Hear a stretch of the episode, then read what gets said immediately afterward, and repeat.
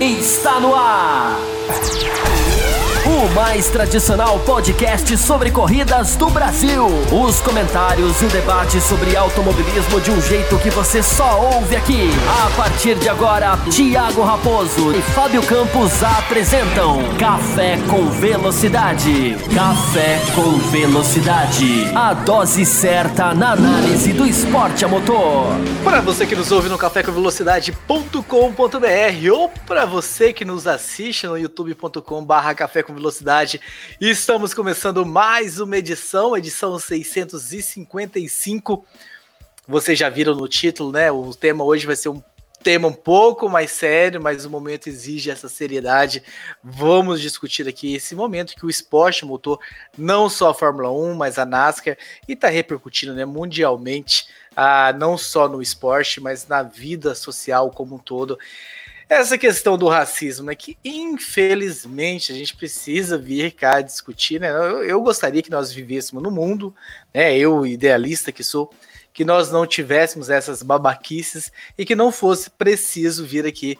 Nós poderíamos estar discutindo sobre, sobre a Fórmula 1, falando sobre corridas e outras coisas, mas enfim, estamos em pleno 2020, essas babaquices ainda acontecem, ainda existe e nós não podemos fechar os olhos para isso.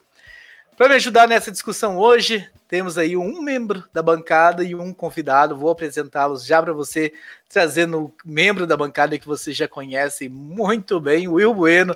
Seja muito bem-vindo, Will Bueno. E é isso, né, Will? Nós tocamos nesse assunto algumas edições atrás, mas infelizmente temos que voltar aqui para falar mais sobre isso, porque a babaquice continua reinando no planeta Terra. Seja muito bem-vindo. Saudações, Thiago Raposo, o nosso convidado que você vai apresentar daqui a pouco, aos ouvintes e espectadores do Café com Velocidade. É realmente, né? É, é, infelizmente a gente tem que falar sobre isso, né? A gente estava, eu comentei com você é, um pouco antes, é, fora do ar, né? Que estava entrando nos sites ali para procurar alguma notícia sobre, sobre Fórmula 1 que a gente pudesse de repente vir aqui repercutir, debater mas todos os sites que eu entrei, nacionais e internacionais, é, realmente essa, essa, esse era o único assunto é, importante que seja, que seja falado sobre ele, né, que esteja realmente repercutindo, mas que infelizmente a gente tem que é, falar e discutir sobre esse tipo de, de babaquice, como você bem definiu. E para compor a nossa mesa, ele que estava sumido, e às vezes ele aparece, às vezes ele dá uma sumida também. Você talvez seja o nosso cometa Halley aqui do, do Café Velocidade, aparece de tempos em tempos. Ah, mas é uma honra tê-lo aqui com a gente mais uma vez. Eilor Marigo, um apoiador nosso que está aqui sempre para acrescentar, para ajudar nas discussões, e tenho certeza que no debate de hoje não será diferente. Seja muito bem-vindo, Eilor. Tá no silencioso. Olha o mudo, olha o mudo. Ah, para variar, né? Fico zoando o Raposo e aí eu fico no mudo. E aí, Raposo, Will, tudo bom? Pessoal que tá ouvindo. Sempre bom estar aqui. Faz muito tempo que eu, que eu surjo aqui como Cometa Halley, já disse o Raposo. E estamos aí para participar de mais uma edição. Faço minha vossas palavras, realmente, infelizmente, essa não com um assunto alegre, mas com um assunto que precisa ser debatido. Então, vamos embora. Com certeza. Antes da gente entrar na discussão, dar um recado rápido para vocês, né? Façam assim como o Eilor, né? Torne-se um apoiador do Café com Velocidade. apoia.se barra Café com Velocidade. Tem aí algumas vantagens. E eu também, né? E você e também. e eu também. Eu também caio meu dinheirinho lá. Ah, fale ah, faça como o Eilor. Eu falei bastante no programa da semana passada sobre as premiações. Hoje eu faço o convite para vocês venha fazer parte desse time. A Grazi, que eu vi que está aqui no comentário, também é uma. Então, venham fazer parte desse time. Você também, apoia.se barra Café com Velocidade. Lembrando que qual, com qualquer quantia mensal, você entra para esse time, entra para um grupo de WhatsApp super legal, super divertido. Então, para quem está assistindo no YouTube, está aí na tela. Para quem está ouvindo pelo podcast, apoia.se barra Café com Velocidade. Vamos lá.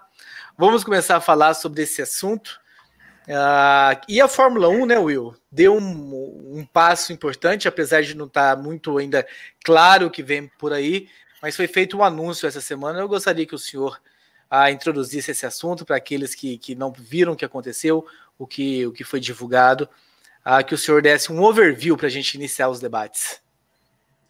É, então, a Fórmula 1 ela anunciou hoje, inclusive no seu site oficial, e foi né, repercutido aí todas as em toda, em toda a imprensa internacional, que ela está lançando uma iniciativa é, chamado é, é, We Race as One. Né? Nós corremos como um, né, numa uma tradução literal, é, para que para é, divulgar e apoiar causas de contra o racismo e para aumentar a diversidade na Fórmula 1. A Fórmula 1 que ela sempre historicamente ela, ela sempre foi um, um esporte muito elitista, é, muito machista, né, no seu, é, na, sua, na sua raiz, e, e sempre foi muito alheio aos problemas do mundo, sempre foi, sempre viveu na, na, na sua bolha e sempre ignorou problemas é, políticos, problemas sociais, é, de, do, às vezes até de alguns países que iriam ter corrida é, e a Fórmula 1 foi lá e correu como se nada tivesse acontecido. É, é, e, e a, a, Fórmula 1 ela ainda não disse é, quais serão as ações práticas que ela vai fazer ao longo do, ao longo do, do, do seu. a partir de agora, para dizer como que eles vão ajudar nessa questão da diversidade em termos práticos. É, mas o que eles, eles falaram que eles vão, vão é, é, falar mais sobre isso, dar mais detalhes sobre isso no GP da Áustria, né, que já faz daqui 12 dias, finalmente. É, 12 dias não, né? Acho que é 12 dias mesmo, não sei. É, por aí. É, e, e, então, é, só que já no GP da Áustria, o que eles, o que eles já revelaram é que eles vão fazer, é, apresentar vídeos, apresentar é, conteúdos visuais, foi o que eles disseram. Primeiro, né, para agradecer as pessoas, é, todos os profissionais de saúde, todas as pessoas que ajudaram, fizeram seu trabalho é, no combate à pandemia, né, que é o que a gente está vivendo agora, é o que é o que fez com que a Fórmula 1 teve que teve que é, reestruturar todo o seu calendário. Então, a Fórmula 1 vai fazer também, vai prestar homenagem a essas pessoas e também vai, vai é, é, fazer conteúdos é, para de combate ao racismo e de de apoio, de, de, de apoio mesmo à, à, diversidade, seja na Fórmula 1, seja nos esportes, na vida como um todo. E, e como eles mesmos disseram, né, como a própria está, está escrito no próprio site da Fórmula 1, é, que isso não é uma coisa que é para ser feito agora, para aparecer na mídia e para com o tempo ser esquecido e desaparecer. Não, que eles vão fazer realmente algo é, para ficar mesmo, para que é, daqui a algum tempo, né, quando é, de repente as, as, crianças que hoje começarem a ser a serem atendidas aí por esse por esse programa, quem sabe daqui no futuro realmente possam estar na Fórmula 1, possam é, participar da Fórmula 1 e que a Fórmula 1 realmente seja mais diversificada, seja no grid como piloto, seja como profissionais trabalhando, é, enfim, né, esperamos aí que, que, que, isso realmente seja feito, que a Fórmula 1 realmente é, leve isso a sério e que consiga aí é, consiga ajudar a conscientizar cada vez mais as pessoas de que somos todos iguais e de que ninguém é melhor do que ninguém, nem por, por de, é, independente de onde nasceu, independente da sua etnia, da sua cor, da seu, do seu credo, da sua posição política, somos todos iguais. É isso aí. E, Eilor, uh, oportunismo ou não, espontâneo ou não da Fórmula 1, pressionado ou não, uh, já passou da hora, né? Então, assim, vem. Uh, talvez não vale nem a pena fazer esse julgamento. Ah, mas só porque pelo menos fizeram, né? Se posicionaram, estão lançando isso. Esperamos que venham realmente aí ações sérias nesse sentido. Nós vamos falar da NASCAR daqui a pouco, que teve um caso, mas a NASCAR já há algum tempo pelo menos eu acho há 5, 10 anos, não sei se chega a 10 anos, mas mais de 5 anos, tem o programa NASCAR para Diversidade, que é um programa para colocar mais mulheres, para colocar mais negros, para colocar mais latinos dentro da NASCAR. Então nós vimos nesse tempo mexicanos chegando na NASCAR, até brasileiros, né, o Nelsinho e o Paludo passaram por lá. É, aí alguns outros nas categorias mais de base. Mulheres, né? Teve o auge da Danica Patrick, mas está cheio de mulheres subindo nas categorias de base. A NASCAR vem fazendo já isso há algum tempo, que é realmente fazer um programa sério para facilitar é, é, essa entrada da diversidade realmente, para mudar o cenário. E a Fórmula 1 passou da, do momento, mas enfim, fez. Não vamos ficar aqui julgando o, o, o, o passado. O que, que você espera, Ilho? Você, depois que você viu esse anúncio aí, o que, que você espera que pode ser feito, olhando tudo que a gente tá, que a gente vê, que a gente sabe que acontece nesse mundo, ou, ou, ou sugestões que você teria como cidadão do mundo e que vê esse problema acontecendo? Como é que a Fórmula 1 ou a, a Liberty poderiam agir uh, para realmente diminuir essa vergonha que acontece no mundo hoje em dia? Olha, Raposo, eu vou, eu já vou discordar de você em um ponto inicialmente. Fique à vontade. Você sabe que aqui é o. É, é. Eu acho até foi engraçado hoje quando você me chamou para participar do programa. É, eu tô bastante ativo nas conversas a respeito desse assunto. Por outro lado, sempre com um pouco de preocupação em não passar a ideia de que eu estou falando por pessoas que não sou eu, por etnias que não são a minha.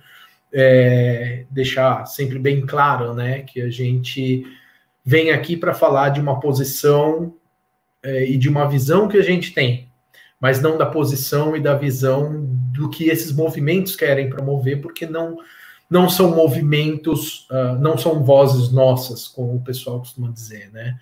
Então eu quero deixar isso bem claro primeiro, porque como eu não participei, não tinha participado de nenhum debate com esse teor, eu acho que é importante a gente sempre deixar claro. É, eu vou discordar de você no seguinte aspecto, Raposo. Eu não, eu não acho que seja, é, não vamos julgar. Eu acho que a gente tem que julgar, uh, porque eu acho que não é só uma questão de posição. Eu acho que todos esses movimentos que estão acontecendo hoje, que são importantíssimos, é, é uma junção de duas coisas: posicionamento e postura. Né? É, eu acho que a Fórmula 1 se posicionar é uma obrigação como uma categoria, como uma categoria representada por marcas, por empresas, é uma obrigação um posicionamento.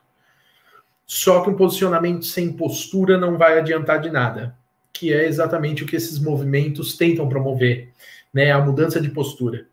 Então, uh, ao contrário do fato de ah, demorou para se posicionar, posicionar, mas pelo menos se posicionou, eu diria assim, fez o mínimo do mínimo que é a obrigação. O que a gente tem que ver é o que, que isso vai mudar na postura. Então, na postura da Fórmula 1 como categoria, né? Foi um pouco do que o Will já comentou.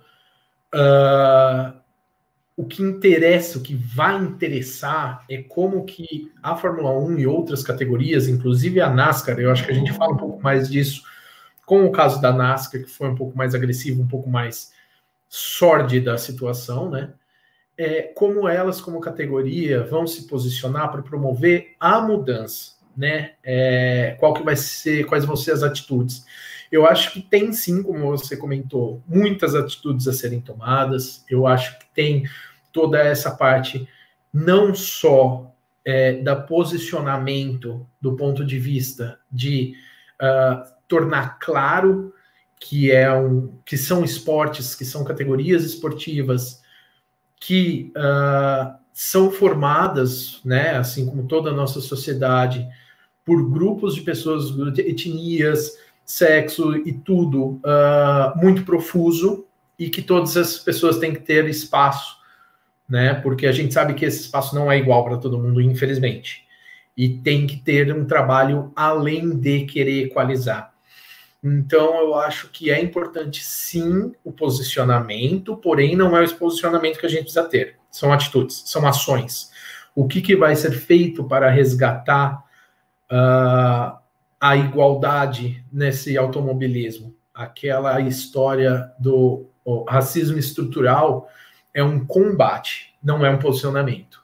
É algo que precisa de atitudes. Quais vão ser essas atitudes? Então, assim, apesar deles terem falado, falar é um posicionamento super insuficiente, é o mínimo, é o mínimo da obrigação, né? quais vão ser essas atitudes agora, né? Então eles falam de investir, a gente tem aí a W Series, que é uma toda uma área da FIA que está investindo no desenvolvimento feminino no automobilismo. Ok, essa já é uma atitude, mas quais outras, né? No momento em que a gente vê atitudes por parte de público, atitudes por parte de até outros pilotos é, e até outros esportistas, atitudes como um cara fazer um, um, um ter uma atitude antirracista na pista de corrida, e receber um, um retorno extremamente racista, como o que aconteceu com o Bubba Wallace nessa, nessa, nessa última corrida, é, eu acho que a, as categorias têm que se posicionar e tomarem atitudes um pouco mais rigorosas, é, um pouco não, muito mais rigorosas a, a respeito de tudo isso.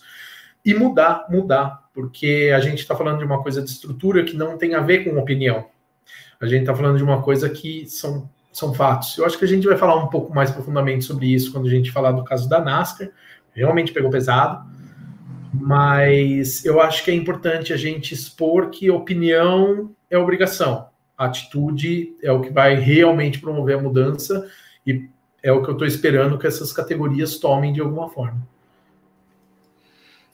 A gente até que não acabou discordando muito, não. Concordo contigo. Eu falei mais assim, vamos a partir de agora, vamos olhar, porque era mais para a gente focar no debate, do invés de a gente ficar é. culpando a Fórmula 1 de ter demorado tanto tempo. Mas, obviamente, né, vir dar, fazer o discurso, anunciar que vai ter, não serve muito. A gente quer ver isso na prática, a gente vê o que, que vai acontecer com a base, com o kart, a, com essa garotada que chega, qual é o trabalho que vai ser feito. A W Series, como você citou aí, foi um trabalho, no meu ponto de vista, legal, deu muito visibilidade. Uhum. É um trabalho que vinha sendo feito com as mulheres antes, estava ineficiente. Ah, concordando ou não, você deveria ter uma categoria separada, mas funcionou. Até mulheres vibraram, o campeonato foi legal, foi interessante. Mulheres que eram contra a categoria, uma categoria separada, acabaram vendo o resultado, colhendo o resultado. Então a gente espera realmente que toda a diversidade, não porque não existe só mulheres e negros, né? É uma série de outras diversidades que precisam ser olhadas com carinho, meu querido Will Bueno. É que você falou dessa, dessa questão de, da, das mulheres. É, eu vou só contar uma, uma, uma experiência pessoal é, que só, só para a gente entender, porque é, tem muita gente que que pensa assim, poxa, mas não precisa ter uma categoria só para mulheres e tal e tudo mais. É, eu também, é, é, na, na, realidade, eu, eu, também penso isso. Eu sempre assim, ó, eu organizo né, um campeonato de kart amador. E eu sempre falei, poxa, mas o automobilismo, o kartismo é o único esporte onde homens e mulheres, um dos únicos, né, no caso, que podem competir de igual para igual. É, então, poxa, eu não vou criar uma categoria feminina. É, e, e, sempre fiquei, sempre fiquei, é, tinha essa, essa ideia. É, mas esse ano é, eu, eu mudei, porque eu falei, poxa, ok, as mulheres elas realmente é, elas podem correr, o, o campeonato é aberto para elas correr. Assim como na Fórmula 1 também, se uma mulher chega lá, ela pode correr, não tem nada que impeça. Mas a gente sabe que, que na prática não é isso, que muitas as mulheres, é, no ambiente machista, elas ficam, se sentem, podem se sentir um, um pouco intimidadas e tudo mais. É, enfim, é, o ponto que eu quero, o, que eu quero dizer é o seguinte: é, a Fórmula 1, sim, ela está lá, ela, a Fórmula 1, qualquer categoria de automobilismo, ela, ela teoricamente, na, não tem nada que impeça que um piloto negro, uma mulher vá lá e pilote. Mas o problema é para a pessoa chegar até lá, para a pessoa conseguir chegar até lá, é, uma mulher, uma pessoa com menos condição financeira, é, um, um, uma própria é, pessoa negra, ela, ela, tem mais dificuldade de chegar lá e, e, é isso que a Fórmula 1 tem que trabalhar, realmente no caminho, né, para que todas as pessoas, para que todas as pessoas, elas tenham a mesma condição de chegar é, na Fórmula 1 ou em qualquer outra categoria top de, top do automobilismo é, de forma igual. E no, exemplo da, da, W Series, ok, a gente sabe, olha, realmente não precisa ter uma, uma categoria feminina, mas nesse momento precisa, porque as mulheres elas precisam ter visibilidade, elas precisam é, mostrar o seu talento em algum lugar que a, nesse momento a Fórmula 1 ou qualquer outra categoria não, não dá esse espaço. Então, é, eu acho que é, fica essa, essa reflexão que eu faço, assim, que eu tinha muito essa ideia, não, não precisa, poxa, não precisa. A, mulherada pode vir aqui correr, mas a gente sabe que na, na, prática não é bem assim, por causa de tem todo, todo o ambiente que, que envolve o automobilismo, que ele é muito masculino, que ele é muito elitista, que ele é muito branco. Então, é, realmente é, necessário criar meios de que as pessoas, de que as pessoas, as minorias, elas sejam, elas se sintam, é, é, é, tenham o seu espaço realmente e possam mostrar né, o seu talento, o seu valor é, na, no esporte como um todo, né? É exatamente por aí. E o Eilor, eu perguntei para você no começo se de atitudes que você espera. Existe alguma ideia, algo que você acha que como se fosse possível você sugerir para eles, como se eles estivessem ouvindo o Café com Velocidade. Ideias, você tem ideias de como isso poderia ser melhor trabalhado? Quais atitudes seriam bem vistas? Olha, Raposo, é, como a gente começou a conversa aqui falando de uma parte mais uh, de posicionamento da coisa, eu diria assim: é, o que adianta você colocar um posicionamento positivo quando você não tem a atitude que corrobore, que abra espaço? É, o que o Will colocou sobre, poxa, o automobilismo como uma coisa, eu vou dar o mesmo exemplo para facilitar, como uma coisa extremamente masculina, uh, voltada para o público masculino, a gente começa a entender uh, que a estrutura disso vem lá de trás. Então, no seguinte sentido, uma marca, uma empresa poderia apoiar uma piloto mulher, uma piloto poderia.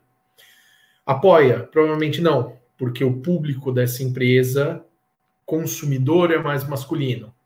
Por quê? Porque isso vem de uma estrutura lá montada lá na nossa infância, quando meninos brincavam de carrinhos e meninas brincavam de boneca. Então, a, a, gente acaba vendo que, assim, chegar aqui no podcast e chutar boas ideias que eles poderiam aplicar é extremamente bonito.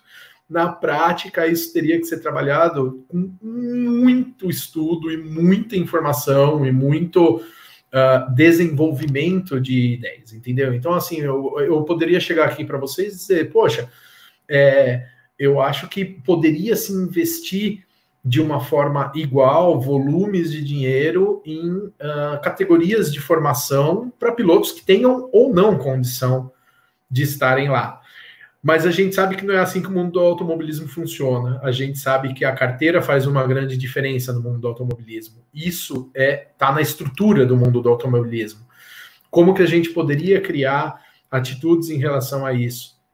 Então, eu acho que isso envolve dinheiro, isso envolve política, isso envolve uma série de, de, de coisas uh, que vem ali do, do, da estrutura social onde a gente está inserido. Eu diria até, que... até, com, até com as chances, né, Ilor, de, de tomar-se uma decisão que parece ser acertada e tudo, é. mas que acaba tendo um desdobramento que acaba saindo pior do que, do que o esperado. Exatamente. E isso é o tipo de erro que a gente não pode cometer né? O que eles não poderiam cometer. Então, assim, Avoso, eu, eu diria que dá, dá. Eu acho que dá para a gente dizer coisas como, por exemplo, uh, criar uh, modelos de incentivo financeiro para pilotos iniciantes que não tenham capacidade de bancar a sua posição em, em, nas categorias de base e trazer assim uh, mais pessoas, sim, mas por outro lado, ou mais diversidade, né? Mas por outro lado, também eu entendo que a partir de um certo momento que um piloto necessita de patrocínio, uma piloto mulher sempre vai ter, pelo menos no, no momento que a gente vive atual, vai ter a dificuldade de chegar lá e ganhar esse patrocínio de um piloto homem, de uma marca de carros, por exemplo. Como a gente resolve isso?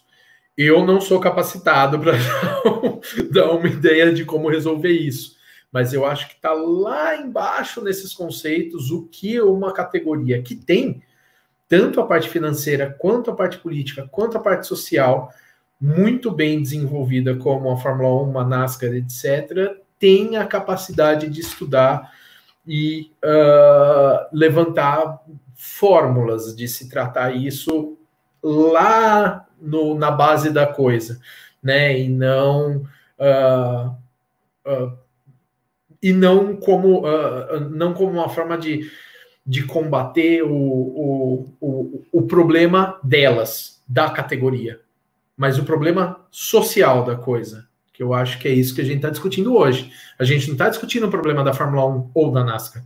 A gente está discutindo o problema social. Então, marcas e empresas não podem confundir social com institucional. Né? Não adianta a Fórmula 1 fazer bonitinho para ficar legal na imagem dela.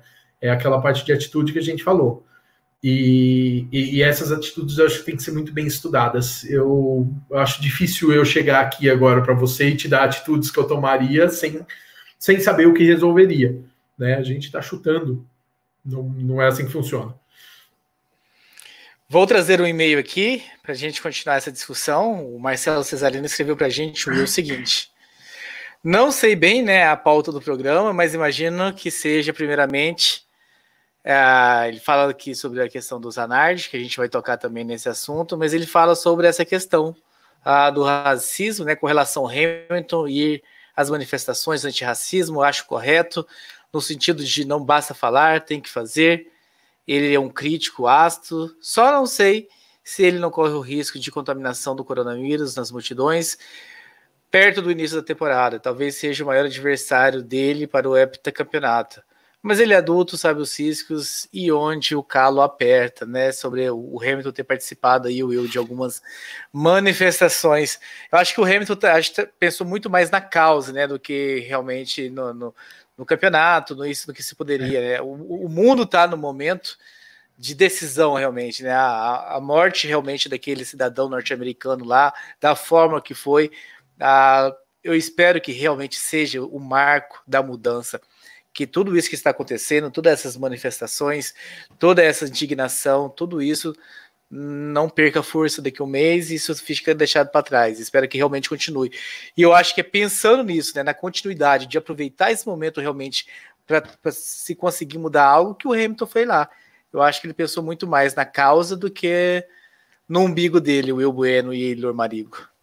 Posso Posso fazer uma hum. colocação só, Will? Por favor. Claro. Pergunta para o Cesarino. Cesarino, vai a pergunta de volta para você. Se precisou o Lewis Hamilton entrar nas redes sociais dele e cobrar um posicionamento da categoria e dos colegas em relação a isso tudo, ou seja, precisou cobrar um posicionamento porque a categoria não, não, não se posicionou e não defendeu o piloto negro dela, por que, que ele tem que pensar na categoria antes de pensar na casa social da qual ele faz parte? Não tem. Ele tem mais aqui nas manifestações mesmo. Entendeu? Então, eu acho que nesse ponto eu apoio o Hamilton, porque ele teve que ser a voz que foi levantada dentro da própria categoria. Se ele não for nas manifestações, ninguém vai levantar essa voz, com Covid ou não. Entendeu? Então, eu entendo o posicionamento do Lewis Hamilton de eu estou me posicionando e agindo, em prol de ver a minha categoria se posicionando e agindo. Porque ele tem que defender a categoria, a categoria não teve que defender ele. Eu acho que o, o Hamilton, ele, é, nesse momento, ganhar mais um título da Fórmula 1, é, talvez para ele, né, para o ser humano Lewis Hamilton, é, não faça tanta diferença na, na, vida dele, na consciência dele, do que é, abraçar essa causa, que, convenhamos, né, é muito maior do que qualquer título de Fórmula 1. É, então eu acho que, que assim, ele, porque ele, ele que é o cara que quebrou né, paradigmas dentro da Fórmula 1, de, de né, ser o primeiro piloto, é, de, ele já sofreu racismo né, estando na Fórmula 1, é, ele quebrou é, aquela, aquela coisa, né, aquela coisa de, de todo engomadinho da Fórmula 1. Não, ele, ele nunca se rendeu é, ao, ao estab, establishment, né, como é que fala isso, da Fórmula 1. Ele foi lá, sempre foi o estilo dele, com a autenticidade dele, com o talento dele, é, ele conseguiu é, quebrar paradigmas dentro da Fórmula 1. E eu acho que, que, que é, ele se tornou uma figura muito maior do que um piloto, que um, simplesmente um piloto de Fórmula 1. Ele se tornou uma, uma figura muito maior do que isso. É, e eu concordo com o Elor, eu acho que, que é o momento, se, se tinha um momento que era para ele para ele estar lá, é, era esse. É, e, e, e, e, o quão, o quão é, qualquer movimento é, ganha em força, em, em voz, né, em, em, não, diria, não, diria, credibilidade, mas, mas diria alcance, é, estando o Lewis Hamilton lá, o cara que é ex-campeão da Fórmula 1. É, então, é, é, a gente só tem que enaltecer é, o Lewis Hamilton por se tornar esse, esse personagem tão, tão grande né, que transcende realmente é, a, a, figura do piloto de Fórmula 1. É, ele realmente é, é, isso, porque, porque isso, isso que ele está fazendo é uma dor dele. Ele é, passou por situações é, na vida dele, e mesmo sendo o Lewis Hamilton, mesmo estando na categoria máxima do automobilismo, é, a, gente, a gente lembra da, da, da, da Espanha 2008, onde a torcida espanhola teve é, é, colocou lá ofensas racistas contra o Lewis Hamilton por causa do problema dele com Alonso em 2007. É, são coisas que, que todo mundo que, que, ele passou e que naquele momento, ah, a Fórmula 1, ó, condenamos e tudo mais, mas ficou por isso mesmo, não teve nada é, de, de, de, concreto assim que a Fórmula 1 fez para impedir esse tipo de coisa, para que isso não acontecesse mais. É, enfim, tomara mesmo que, que realmente seja feito, que, que tenha-se atitudes é, muito mais do que um discurso discurso bonito. E a gente espera isso. Eu, eu né, assim como você, Thiago Raposo, um otimista que sou, né, um, um, como é que você falou? Você não falou otimista, você falou, você falou outra palavra, mas é, é, eu, eu também. Sonhador. Sonhador que sou. Um sonhador que sou, eu também é, é, vou dar esse voto de confiança e acredito, e espero que realmente a Fórmula 1 é, tome aí atitudes para que isso para que isso não, não aconteça não só no automobilismo, mas em lugar nenhum. Uhum. E a gente passa agora, né? A gente cita também, a gente citou já algumas vezes aqui sobre a NASCAR. Vamos explicar um pouco o que anda acontecendo, né? O Bubba Wallace, ou Daryl Wallace Jr., né? Bubba é um apelido dele. Ah, é o único piloto negro da NASCAR, ele já chegou lá, já tem alguns anos que ele está na categoria. Fez um belíssimo trabalho na Truck Series, não brilhou tanto na Xfinity, mas subiu para a Cup e está fazendo um, um, trabalho lá a, satisfatório pelo carro que tem. Mas enfim, ele entrou numa discussão tempos atrás aí sobre a bandeira confederada, né? Que, que, que é uma bandeira de cunho racista, que, que, que a NASCAR estava lá dentro da NASCAR o tempo todo. E a NASCAR acabou decidindo por retirar essa bandeira, proibir é, o uso dessa bandeira. E houve muitas manifestações, principalmente na internet, né, os haters xingando. Teve um piloto da NASCAR, inclusive, né, um, um qualquer aí que, que ninguém sabia muito bem quem que era aqui, anunciou que ia aposentar da NASCAR por causa disso. A NASCAR deu uma resposta até bem legal para ele, do tipo, quem é você mesmo? Para tá, tá saindo, enfim. Ah, houve algumas revoltas, mas neste final de semana, em Taladega, ah, aconteceu pior, né? No domingo, na, na dia da prova de Taladega, que acabou chovendo, a prova foi para segunda-feira, dia da gravação desse programa, ah, encontraram-se né, uma, uma corda lá de, de no formato de laço, no formato como se ah, eram utilizados para enforcar escravos no, na época da escravidão, dentro do box do Dar Wallace Jr. E a NASCAR começou uma investigação muito ferrenha. Eu vi até em determinado momento que parece que até a, o FBI entrou na parada. A NASCAR deu uma acionada. Estão olhando todas as câmeras. Como o acesso é muito restrito, né? Em Talladega eles inclusive venderam o ingresso, mas para apenas 5 mil a, a fãs. Então é a primeira corrida com, com fãs que compraram ingresso e não convidados, mas apenas 5 mil, né? As arquibancadas cabem zilhões. Mas assim, esses fãs provavelmente não tinham acesso ali naquele momento e a NASCAR está investigando. Mas, o Haylor, é, uma, é lamentável, né? Eu comecei o texto falando, o podcast com o texto falando sobre a, a necessidade de ainda falarmos disso, porque a babaquice continua. E é muito pesado, é muito pesado isso. Você trazer um símbolo da, da, do enforcamento da época da escravidão e deixar lá dentro do box do cara para abalar o cara de certa forma. Ah, eu, eu, confesso que eu não vi a corrida inteira ainda, eu assisti o começo da corrida, que foi nessa segunda-feira, mas aí choveu, a prova foi interrompida e ela recomeçou tempos depois, e eu já estava ocupado, mas até onde eu vi, ele estava vindo fazendo uma boa prova, em determinado momento até brigando pela vitória, que teria sido muito interessante. Não aconteceu, mas enfim, lá, registrando mais esse fato, Eilor, que aconteceu lá nos Estados Unidos, celeiro de toda essa discussão. Sim.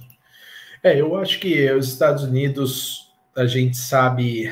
Aliás, é, é, interessante porque a gente sempre começa essas conversas em geral apontando o dedo para os Estados Unidos, mas na verdade isso acontece bem fortemente em todos os lugares. Os Estados Unidos teve uma história com a escravidão, com tudo o que aconteceu, um, muito complexa envolvendo guerras, etc. e tal.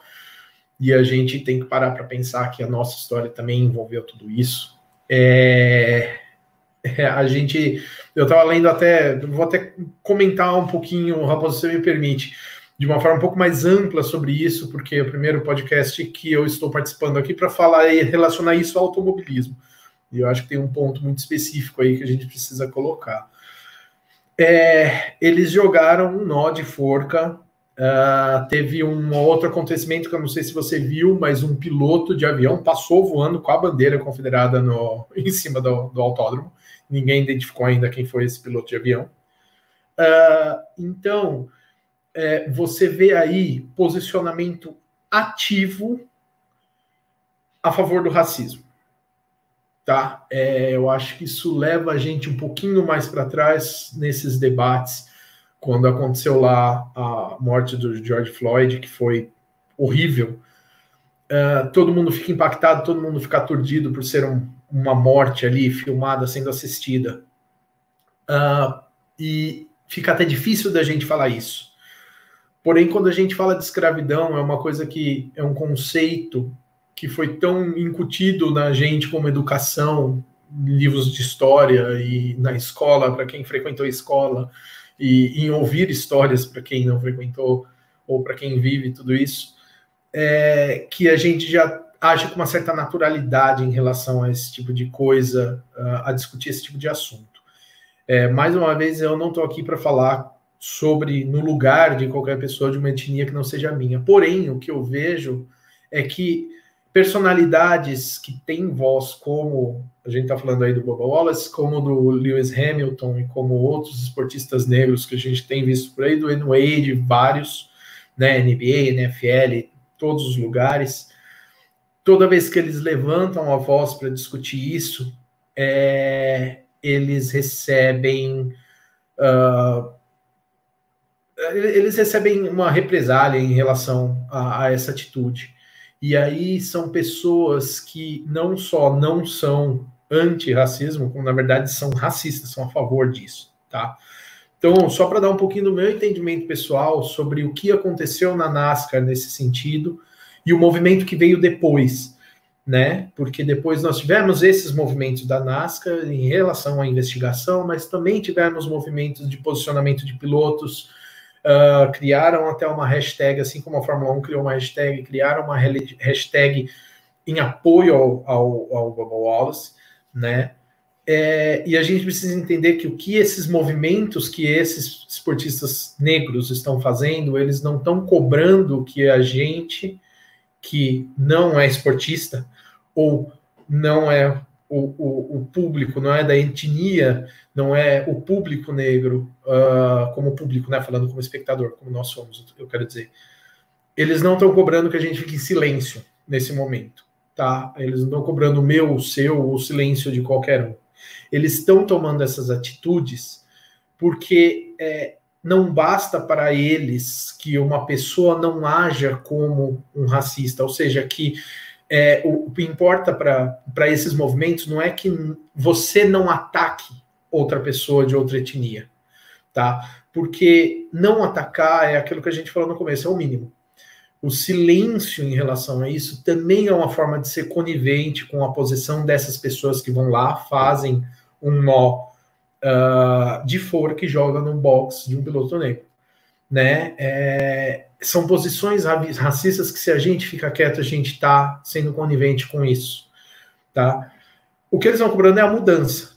Né? Então, esses pilotos, esses esportistas, todos os movimentos antirracistas dependem de que a sociedade assuma uma postura e práticas, que é o que a gente falou sobre discurso e, e, e prática, antirracista, né? E não que simplesmente não atrapalhe esses movimentos, tá? Então, por que, por que, que eu estou falando isso?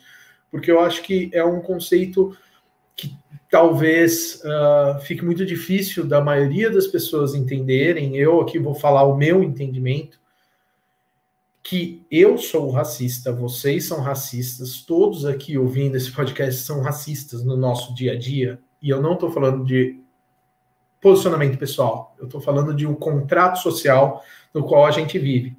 Pelo simples fato de que a gente vive num contrato social onde eu acordo de manhã, saio de casa, e passo sem, sem medo nenhum na frente de um carro de polícia. Enquanto outra pessoa de uma outra etnia passa na frente do carro de polícia e pode ser agredida, pode ser morta, como foi o George Floyd. Né? Então, é, isso faz o que? Faz com que uh, uh, eu posso não ter um posicionamento racista, mas infelizmente, uh, quando eu saio de manhã, eu estou imune, eu estou protegido por esse contrato social, né? é, que outra pessoa, por ser diferente de mim, seja lá por qual diferença for, ela sai de casa e não tem certeza, ela não está coberta pelo mesmo contrato social, tá? Então, assim, não adianta eu ter essa compreensão e não praticar atos racistas. Isso é positivo? Lógico, é uma pessoa mesmo a menos praticando.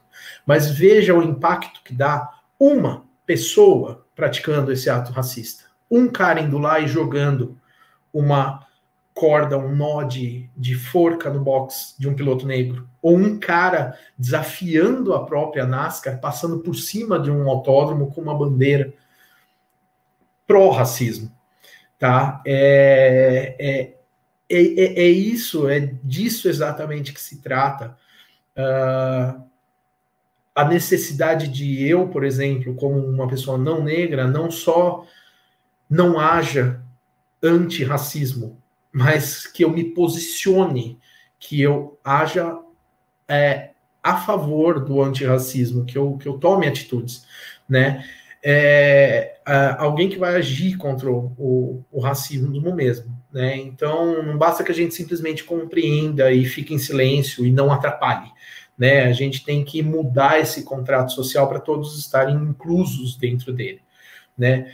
E é daí que vem essa questão, Raposo, é que eu coloco essa questão da NASCAR, o próprio Bubba Wallace ou o Hamilton na Fórmula 1, tantos outros esportistas negros têm o direito e a obrigação de cobrar a comunidade esportiva como um todo, como brancos, negros, latinos, homens, mulheres, heterossexuais, homossexuais, todos, né? É, que todos tenham atitudes antirracistas. Porque não importa quanta atitude antirracista a gente tenha, uma atitude racista é o que sai no jornal é um cara jogando o laço no box de um piloto negro. É um cara passando de avião com uma bandeira claramente se, é, é, é, representando um grupo de pessoas racistas. Né? Então eu acho que são essas atitudes que me levam a crer que a coragem que a gente tem que colocar aí de pessoas públicas como os esportistas, como o Bubba Wallace, como o Lewis Hamilton, de se colocarem ali para falarem é, a gente espera que todos os outros que não são esses dois caras e que estão aqui acompanhando a gente se posicionem a favor e haja a favor, tá? Por isso que eu acho que assim isso tudo que aconteceu foi um grande absurdo e a gente fica é, muito uh, decepcionado e muito uh, uh, comovido quando acontece isso, você lê a notícia, você fica mal, você pode divulgar e colocar sua opinião a respeito disso, mas esses movimentos precisam de atitude, né? E foi aí eu volto lá atrás. Esse caso que aconteceu na NASCAR não vai ser o último. George Floyd não vai ser o último. uh, Hamilton precisar levantar a bandeira ali no meio de todo mundo na Fórmula 1 e falar, gente, e aí? Qual é a posição nossa como categoria? Qual é a posição nossa como comunidade em frente a uma necessidade de mudança social? É blá blá blá? Ou nem blá blá blá vai ter? Qual que é a posição? E aí fazer todo mundo se mover. Isso, isso é o que a gente pode chegar a ter esperança de no futuro termos pessoas negras, é, mulheres, homens, latinos, pessoas de todas as etnias, enfim, participando de um grid de Fórmula 1. É, aí a gente pode ter esperança, né? Enquanto o que impressionar mais no jornal for um laço de forca no box de um piloto negro, do que a mudança que realmente precisa ser movida desses, desses, nesses movimentos, daí realmente eu acho que a esperança ainda tem que ficar guardada um pouquinho. A gente precisa de mais atitude. Então, assim, é, desculpa até me alongar, mas eu acho que é um posicionamento que uh, eu entendo que o Bubba Wallace e o, e o Hamilton estão uh, fazendo algo que realmente é um, é um esforço mesmo, algo que é realmente necessário mesmo, porque senão a gente se contenta com o mínimo que essas categorias vão fazer. A gente se contenta que eles investiguem durante o final de semana quem que faz um absurdo desses, e depois a gente esquece porque a mídia esquece. E aí vai acontecer de novo na próxima corrida da NASCAR, né? Quando isso vai parar de acontecer na próxima corrida da NASCAR? Então, é, eu acho que é um caso grotesco, óbvio, isso eu estou batendo no óbvio. Eu concordo que é um caso grotesco, mas eu gostaria muito de ver quais são essas mudanças que eles estão falando tanto e se propondo para que isso não aconteça mais. Eu estou muito feliz, Taylor, de você ter caído de paraquedas nesse programa com tanto a acrescentar. É, e, e só, nós, só, nós, sabemos como você cai de paraquedas nesse programa, né? O Whaler é o bombeiro oficial do Café Velocidade. O ano passado, inclusive, quando só estava eu e o Fábio Campos, diversas vezes nós recorremos a ele. Esse ano o time cresceu. Tem um aí que está quase sendo expulso, que já tem quase um mês que ele não aparece. Ô, louco. Mas mas enfim, brincadeiras. E como você caiu para um tema realmente que colou, assim, eu tô aprendendo aqui com você, eu tô, tô até me sentindo aqui muito feliz e, e, lisonjeado pelo teu ponto de vista, que está me fazendo refletir sobre muitos pontos, ao quanto eu realmente preciso evoluir também na, na compreensão desse assunto às vezes, às vezes é, a gente se acomoda naquela discurso, né? Eu não sou racista e tal, mas também não faz absolutamente nada contra é. isso aí. E se, e é, é conivente, né? Porque você não é, mas também não faz nada contra. Então, eu gostei demais, assim, quero te agradecer bastante por ter enriquecido tanto. Não estou me encerrando, não estou despedindo, só estou te agradecendo, porque eu acho que é o momento mesmo. Depois do que você falou, é realmente o momento de, de te agradecer. Fica aí a, a reflexão para quem está nos ouvindo, para quem está nos assistindo, realmente. Ah, espero que todo mundo aí ouça, comenta realmente, manda isso aos seus comentários para somar realmente a gente aumentar essa corrente, fortalecer essa corrente aí. Will Bueno, quero trazer um outro assunto para a gente discutir agora nesse finalzinho desse programa. Já estamos eu aí só posso, Eu só posso, só posso fazer um, um Por favor, claro.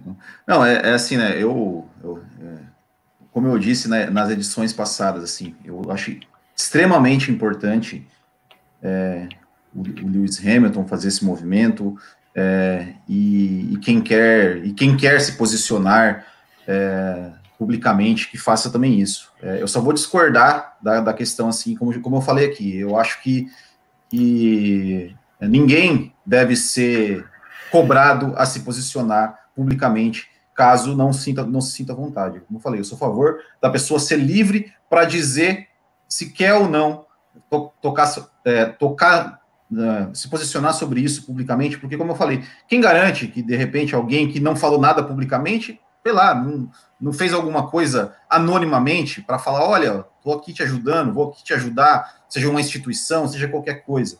É, é, só, é, só, é só esse ponto. Eu acho que, que é, todo mundo tem que ser livre para se posicionar e para não se posicionar caso publicamente caso não queira, porque como eu falei, é, no, naquele dia que a gente falou sobre isso, eu vi pessoas se posicionando e sendo atacadas por ter se posicionado. Não, você não pode falar sobre isso porque você não faz parte. Então, é, é, é eu, é, é, só, é só esse ponto, assim, eu continuo dizendo, é, quem, quem se posiciona, parabéns para quem se posiciona, quem não se posiciona por qualquer motivo que seja publicamente, mas que no seu dia a dia faz, ou de repente anonimamente faz alguma ação, ajuda alguma a, a, causa em si, eu acho que, que para mim tá para mim tá tudo certo e, e para mim isso, isso não quer dizer que a pessoa que não se posiciona é conivente, ela simplesmente não quer se posicionar publicamente e está no seu direito e está tudo certo. É, é, só, é só esse contraponto que eu gostaria de fazer, mas é isso aí. Ó, oh, mudo, mudo, mudo, mudo. Pronto. Ah, outro assunto que eu quero trazer. Ah, Agora a gente não, não deixa mais. Nós, nós, traria, nós traríamos dois assuntos, né? Mas um assunto, pelo decorrer da carruagem, valeu muito a pena, porque a gente estendeu. E, e o outro assunto é um assunto muito bom, que eu já convido aqui o meu querido Will Bueno, que é o diretor de pautas desse programa, a anotar lá. Opa. A sugestão que a Grazi mandou no nosso Instagram sobre transmissões, a lá na Alemanha saindo também da TV aberta, indo para TV fechada, especulações que aqui no Brasil vai acontecer isso. E talvez a gente voltar semana que vem com esse assunto. Mas não podemos encerrar essa edição 655 sem ao menos comentar, né? Alessandro Zanardi, né? Esse guerreiro que já passou por tantas e está passando por mais uma. O Zanardi, né? Para quem, quem os mais que estão aí no planeta Terra, né? Um piloto que que foi da Fórmula Indy, foi para a Fórmula 1, depois voltou para a Fórmula Indy, teve um acidente muito feio na Alemanha, acabou tendo que amputar suas pernas, não se entregou, voltou ao automobilismo, correu de WTCC. Eu estava em Curitiba na corrida, numa das corridas que ele correu lá de, de WTCC, fui lá para acompanhar, então foi bem legal vê-lo de longe, pelo menos das arquibancadas. Ah, e depois foi competir né, naquelas, não sei muito bem o nome, né, mas aquelas bicicletas que se pedala, handbikes e estava aí praticando. Ele estava praticando ou ele estava competindo durante o acidente? Eu não sei se era uma competição. Estava na competição onde sofreu um acidente, parece que se chocou com um caminhão, né? E tá, tá aí lutando mais uma vez, participando de mais essa batalha. E é um cara realmente inspirador, né, pra gente. Então, fica aqui o nosso registro. Quero ouvir de vocês aí algumas palavras que vocês têm a dizer sobre isso antes da gente encerrar. Will, com você primeiro, para a gente dar o direito do Euler fechar esse programa. Ah, Raposo, é, é, é... aqui fica só realmente a, a torcida para que ele para que ele se restabeleça, para que ele se recupere é, e para que ele vença mais essa batalha. Né? Ele é um cara que, que ele passou por um problema gravíssimo, né? Perdeu as duas pernas, é, voltou para o automobilismo e se reinventou, se encontrou uma, uma, uma outra. Ele, ele fez da sua, da sua limitação é, é, um, um, gatilho para ele conseguir é, alçar outras, conquistar outras coisas, é, é, ter novas experiências, praticar um novo esporte e conseguiu fazer isso com tanta perfeição, né, se tornando tantas vezes campeão olímpico. Se eu não me engano, ele bateu o recorde de medalhas olímpicas na, uh, na, na, na, categoria dele. É, então, cara, é, é, primeiro assim, né, é, a, a tristeza, né, por, por ver, é, é, é, aquela coisa, é um cara que a gente não conhece pessoalmente, é, vive fora da realidade, mas que a gente acaba tendo um carinho por, essa, por toda essa história de superação. Então, realmente, é, eu, só apenas fico aqui, a minha torcida, é, que todo mundo que está aqui nos ouvindo, que está aqui nos assistindo, independente da sua, da sua religião, da sua fé, mas que mande energias positivas aí para o Zanardi para que, que, ele se, que ele se recupere, para que ele, é, enfim, é, é, que ele, que ele é, é futuramente aí apareça de novo publicamente é, recuperado bem e que continue servindo de exemplo aí para tantas e tantas pessoas. É, eu concordo plenamente. Eu acho que espero que ninguém se ofenda, mas para quem, como eu, é velhinho e acompanha o automobilismo na época que o Zanardi foi o, o, a grande esperança do automobilismo uh, antes do acidente, é, é, é, às vezes eu acho que quando a gente acompanha automobilismo há tanto tempo, a gente fica pouco sensível a algumas coisas que a gente devia ser muito sensível, e a morte é uma delas, os acidentes também. Às vezes a gente está tão acostumado a perder pilotos que quando acontece um acidente, a gente fica menos sensibilizado. Mas eu acho que o que o Zanardi fez. Uh, ainda depois de perder as duas pernas, se tornar um multicampeão paralímpico, com medalha de ouro, com um, talvez com um, uma disposição ao esporte que demonstra o que a gente tanto sente falta, que é menos milésimo de segundo e mais esporte, e mais superação, e mais atleta. É, a gente que ama tanto o automobilismo e também outros esportes, a gente perde, a gente esquece que isso é formado por pessoas. Porque eles são super-heróis, eles são quase super-heróis. E aqui eu sei que eu tô falando um pouquinho pelo Campos também, porque ele falou algo muito semelhante em relação a esses caras. Não são humanos como a gente, eles são heróis. E, e eu acho que o Zanardi, ele não só foi herói em tudo que ele fez, mas é, ele ele merece as lágrimas que a gente derruba de lembrar uh, um outro acontecimento que esse para mim marcou demais, que foi ele lá nas 24 horas de Daytona, é, correndo uma corrida de 24 horas, não só participando num carro adaptado, mas na hora de entrar na pista, ele pulou na, na, na colo do outro piloto ali para ajudar a desamarrar o cinto, trocar o banco, sentar, pilotar na hora que o outro piloto, o piloto seguinte rendeu ele, pulou para fora do carro, ajudou o cara a se prender no banco, colocar o cinto. Você para e olha para isso e você fala, cara, é isso é o esporte, isso é o espírito esportivo que às vezes a gente esquece de tanta paixão cega que a gente tem pelo esporte. Então, o Zanardi, é, assim, eu só espero de fato que realmente ele passe e vença mais essa e se recupere, porque é, a gente nunca quer ver um herói cair. É triste é. ver um herói cair. E a gente fica na torcida, na fé mesmo, como o Will disse, tendo você sua religião, tendo você não tendo a torcida, ou seja o que for, a gente fica na fé de ver esse cara bem e ver esse cara sair dessa. Porque é, esses caras, eu acho que esses caras que estão na categoria do esporte, que, que, é, que tem um espírito esportivo dentro deles, esses caras fazem a gente lembrar, cutucam o nosso ombro e falam esporte que você gosta é isso. Não é todo aquele resto de parafernália que envolve o esporte. Isso é esporte. Então eu fico aí. É, eu não poderia desejar melhor para um cara como o Zanardi e que esse cara se recupere.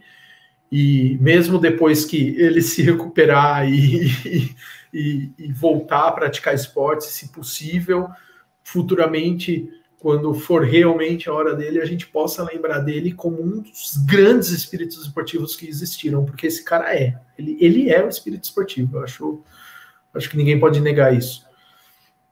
É, e só uma, uma informação para quem, bom, a gente está gravando, esse podcast a gente nunca pode falar hoje ou amanhã ou tudo mais, mas a gente está né, gravando é, aqui ao vivo na segunda-feira, 22 de junho, é, vai sair né, um, um, boletim médico amanhã pela manhã, que vai atualizar aí é, o estado de saúde do, do, do Zanardi, mas uh, as informações que a gente tem aqui, é, parte respiratória, uh, parte cardíaca é, está estável, é, o problema realmente é neurológico, uh, mas é que, que, a condição dele é, é, grave, mas é estável, né, e que, o que pelo menos o que, o que eu li, assim, aqui, quanto mais tempo passa que a situação fica estável, melhor é, né? significa que, que as chances de recuperação são, são, são aumentam um pouquinho, né, e a gente espera que, que realmente é, aumente cada vez mais e que ele consiga se recuperar é, e, e, vencer mais essa batalha. Sem dúvida, é um, é um super-herói do esporte que, que a gente fica aqui a nossa torcida. Muito bem, faço aí da palavra de vocês as minhas palavras. Ah, pessoal que está assistindo no YouTube, por favor, vamos dar o seu like aí, vamos ajudar esse programa, vamos assinar se você não assinou ainda, ativar o sininho. Um recado sério agora para vocês, né? Um, um, compromisso com a verdade. O Café com Velocidade sempre se pôs nessa posição. Fábio Campos e Matheus Pucci estão sumidos aí há duas edições, porque ambos tiveram, não com eles, mas problemas com o Covid-19 com pessoas próximas a eles.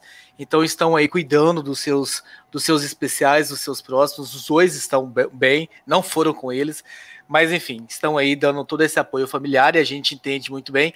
A previsão é que a gente já tenha Fábio Campos na semana que vem. O Matheus ainda é dúvida para a semana que vem.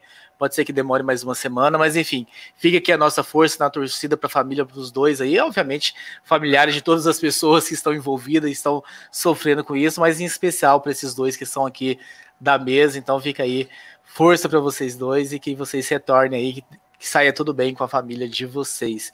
Elor, muito obrigado novamente. Você sabe que você é sempre muito bem-vindo aqui.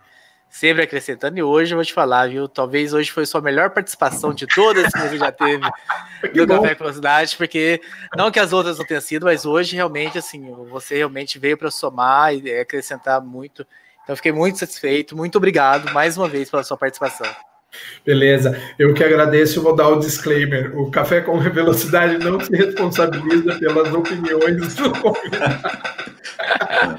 ah, não, não, tomou nenhuma advertência, né? já, tá, já tá melhor que muito integrante aí. Já. Obrigado. E força aí pro, pro Matheus e pro Campos também, que, que, que melhoras na família também. Valeu.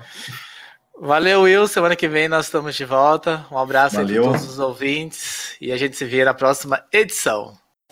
Termina aqui Café com Velocidade, o mais tradicional podcast sobre corridas do Brasil. Sempre com Thiago Raposo e Fábio Campos. Café com Velocidade. Café com Velocidade. A dose certa na análise do esporte a motor.